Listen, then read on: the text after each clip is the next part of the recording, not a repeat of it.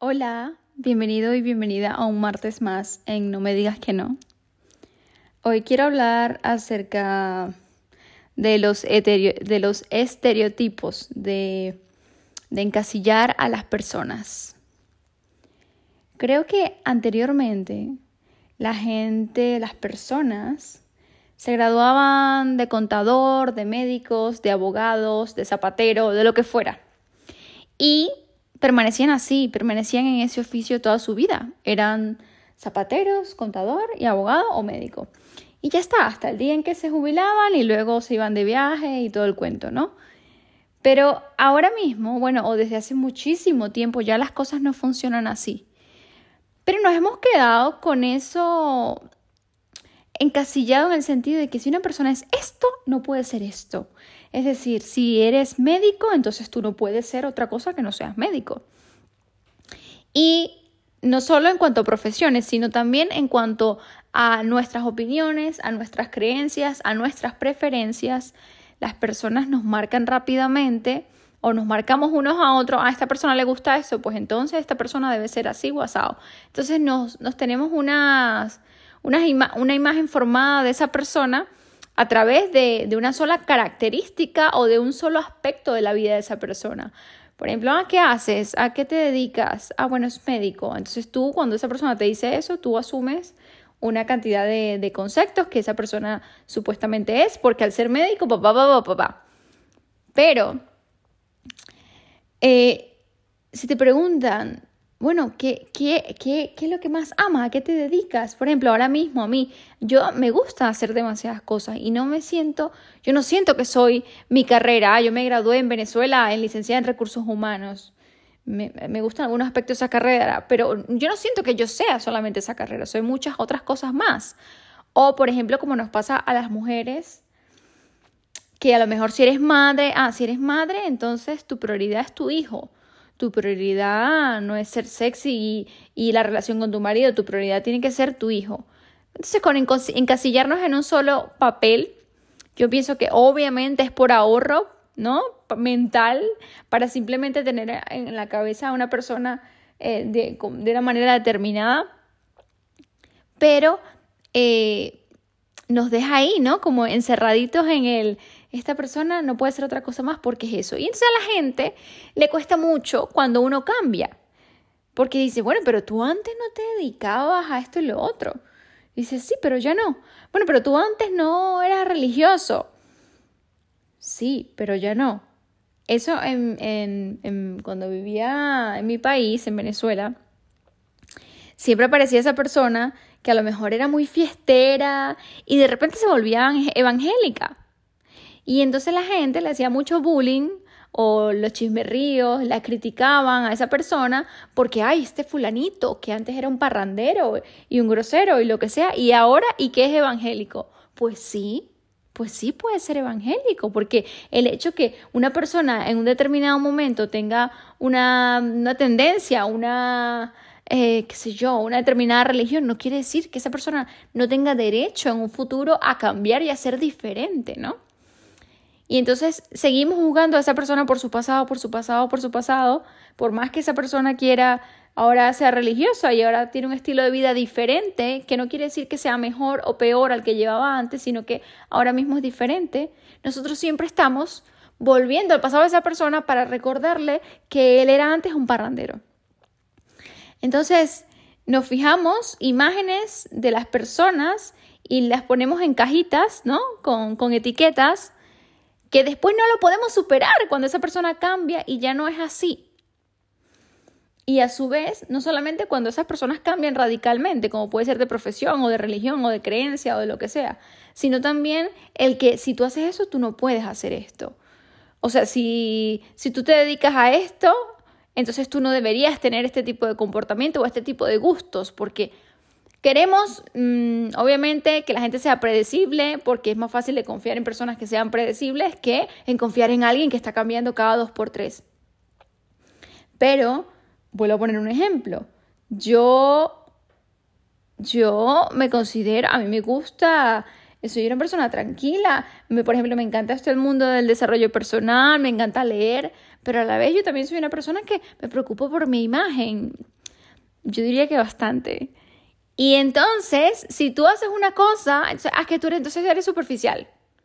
Eres superficial, porque si te gusta eso, eres superficial. Entonces la gente no puede comprender cuando tú, sí, mira, me gustan las cosas materiales, pero también me gusta leer, pero también creo, soy espiritual, pero también hago yoga y también soy ambiciosa. Entonces la gente como que eso no lo puede eh, comprender. Y debemos aceptarnos en todas nuestras facetas, porque una persona en su vida no solamente tiene una cara, y como decía al inicio del podcast, no, ya no nos definimos solamente por lo que hacemos profesionalmente, sino que somos mucho más que eso, ¿no?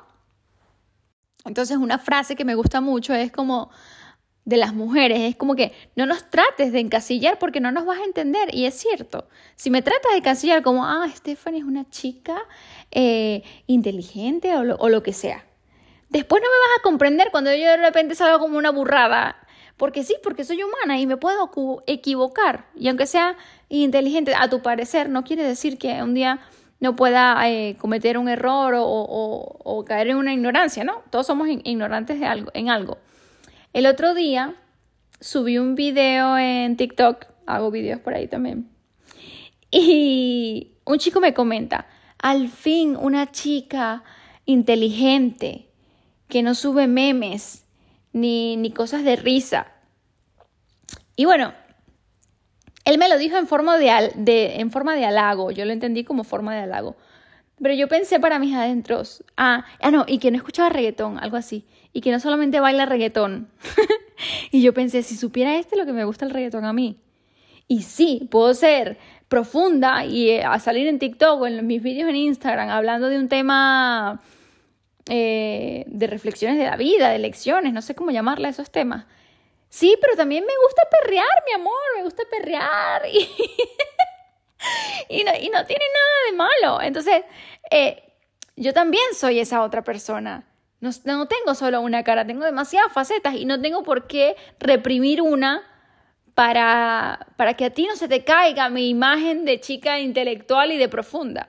¿Entiendes? Entonces, Sí, somos demasiadas cosas. Por ejemplo, las mujeres podemos ser cualquier cosa que nos la queramos y, y, y, a la misma vez y cambiar. O a lo mejor esas personas que pasan 10 años o 20 años con su carrera y después deciden cambiar.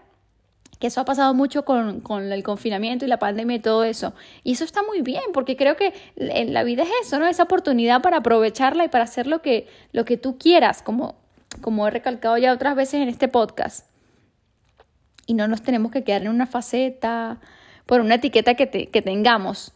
Y quizás eh, no nos importa lo que piensa la gente lejana, pero a veces son esos mismos familiares y personas cercanas y amadas los que nos están recordando siempre nuestro pasado. De que, ay, pero tú no eres así.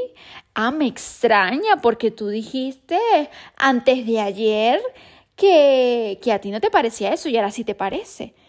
Entonces es como, como claro, a la gente le choca que uno cambie porque los desubicas. Pero a, a, nos, a uno mismo, si tú eres el que está cambiando o el que ha cambiado de parecer, también te, te amarga, ¿no? Que tus seres queridos estén recordándote todo el tiempo, ah, pero tus errores, ah, me extraña porque tú, madre mía, madre mía, me salí del español completamente. Entonces, déjame ser, déjame ser y no me estés juzgando por mi pasado, porque si ayer, antes de ayer, yo fui, era, tenía una profesión, dije esto, opinaba de esto y hoy quiero ser diferente, estoy en mi derecho, estoy en mi derecho y dame el voto de confianza. Y si no, ya el tiempo hablará, pero no, no, no tengo que, que me estés recordando que como yo era antes, porque esa persona que yo era antes ya no existe, ya, ya desapareció. O sea, si hay una foto mía en el pasado, pues puedo volver al pasado, pero el pasado es un tiempo que no existe más nunca y no puedes ir para allá. Igual que el futuro. No existe ninguno de los dos. Lo único que tenemos es presente para rato. Y siempre estás en el presente. Entonces, eso. Eso es lo que quería conversar hoy. Si tienes a un amigo, a un familiar, a alguien cercano que está en un periodo de transición, que está ahora cambiando su vida o ha cambiado eh, radicalmente de una opinión, pues apóyale y deja de estar recordándole de una manera chocante lo que antes esa persona era o sus opiniones o sus opiniones al respecto de algo. Por ejemplo, yo personalmente, cuando era adolescente, en mi familia, yo creo que recuerdo esos comentarios como que a lo mejor, pero y eso que era una niña, ¿eh? En ese momento me afectaba más, ahora, ahora la verdad es que no tanto. Pero en ese momento era para mí como que me, hacía sentir mal esas personas que me, que me decían, ay, me extraño porque tú dijiste antes de ayer que bueno, tú no comías pan y ahora estás comiendo pan. Un ejemplo tonto. Y eso a mí me hería de cierta forma. Por supuesto yo no tenía la inteligencia emocional en ese momento ni, ni estos conocimientos que tengo ahora, pero a mí me enfadaba. Entonces, si hay una persona cercana a ti que está, ha decidido cambiar su vida, su rumbo o o sí, o lo que sea, apóyala, apóyala y ya está, sin más. Además que en este mundo ahora tan globalizado y con tantas posibilidades, o sea, siento que estamos viviendo en un tiempo privilegiado. Eh, quedarte y ser toda la vida algo tiene que ser, no sé, creo que no sucede porque tenemos tantos estímulos que, no sucede. Ahorita somos demasiado cambiantes y, sale una oportunidad y mañana sale otra y, me, y, yo era esto y ahora me dedico a lo otro y eso, eso, eso me encanta. Entonces hay que aprovechar y, hacer todo porque a veces decimos, ay, no da tiempo para todo, pero bueno, quizás tú un tiempo estás criando tu familia porque tienes hijos, pero luego que son grandes tú te quieres dedicar a la pintura porque siempre te gustó y pues dedicas otros 10 años, estudias pintura y dedicas otros 10, 15 años a la pintura y después si te cansas puedes hacer otra cosa.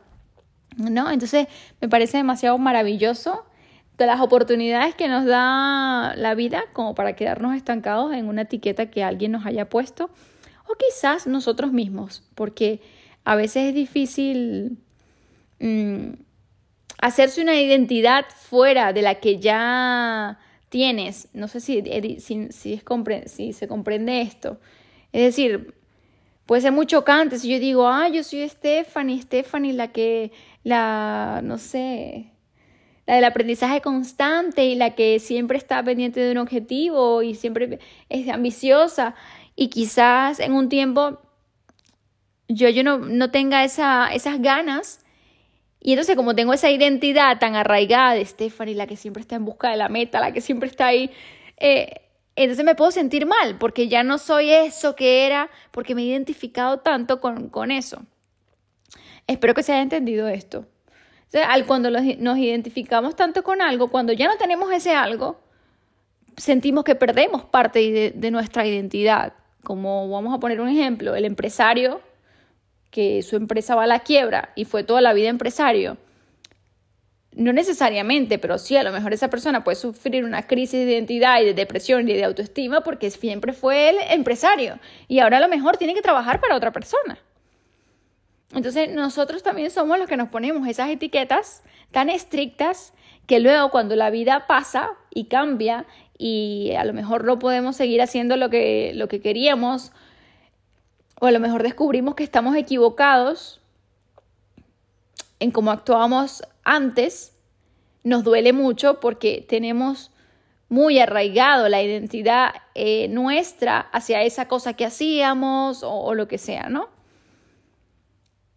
Y bueno, este es todo el episodio de hoy. Nos vemos el próximo martes. Muchas gracias por escucharme y acompañarme. Y quiero saber si les gustan a ustedes los podcasts más largos o así cortitos como los estoy haciendo últimamente. Voy a dejar una cajita de preguntas en Spotify, que es allí donde se puede responder. Y entonces les leo. Que tengan un feliz resto de semana.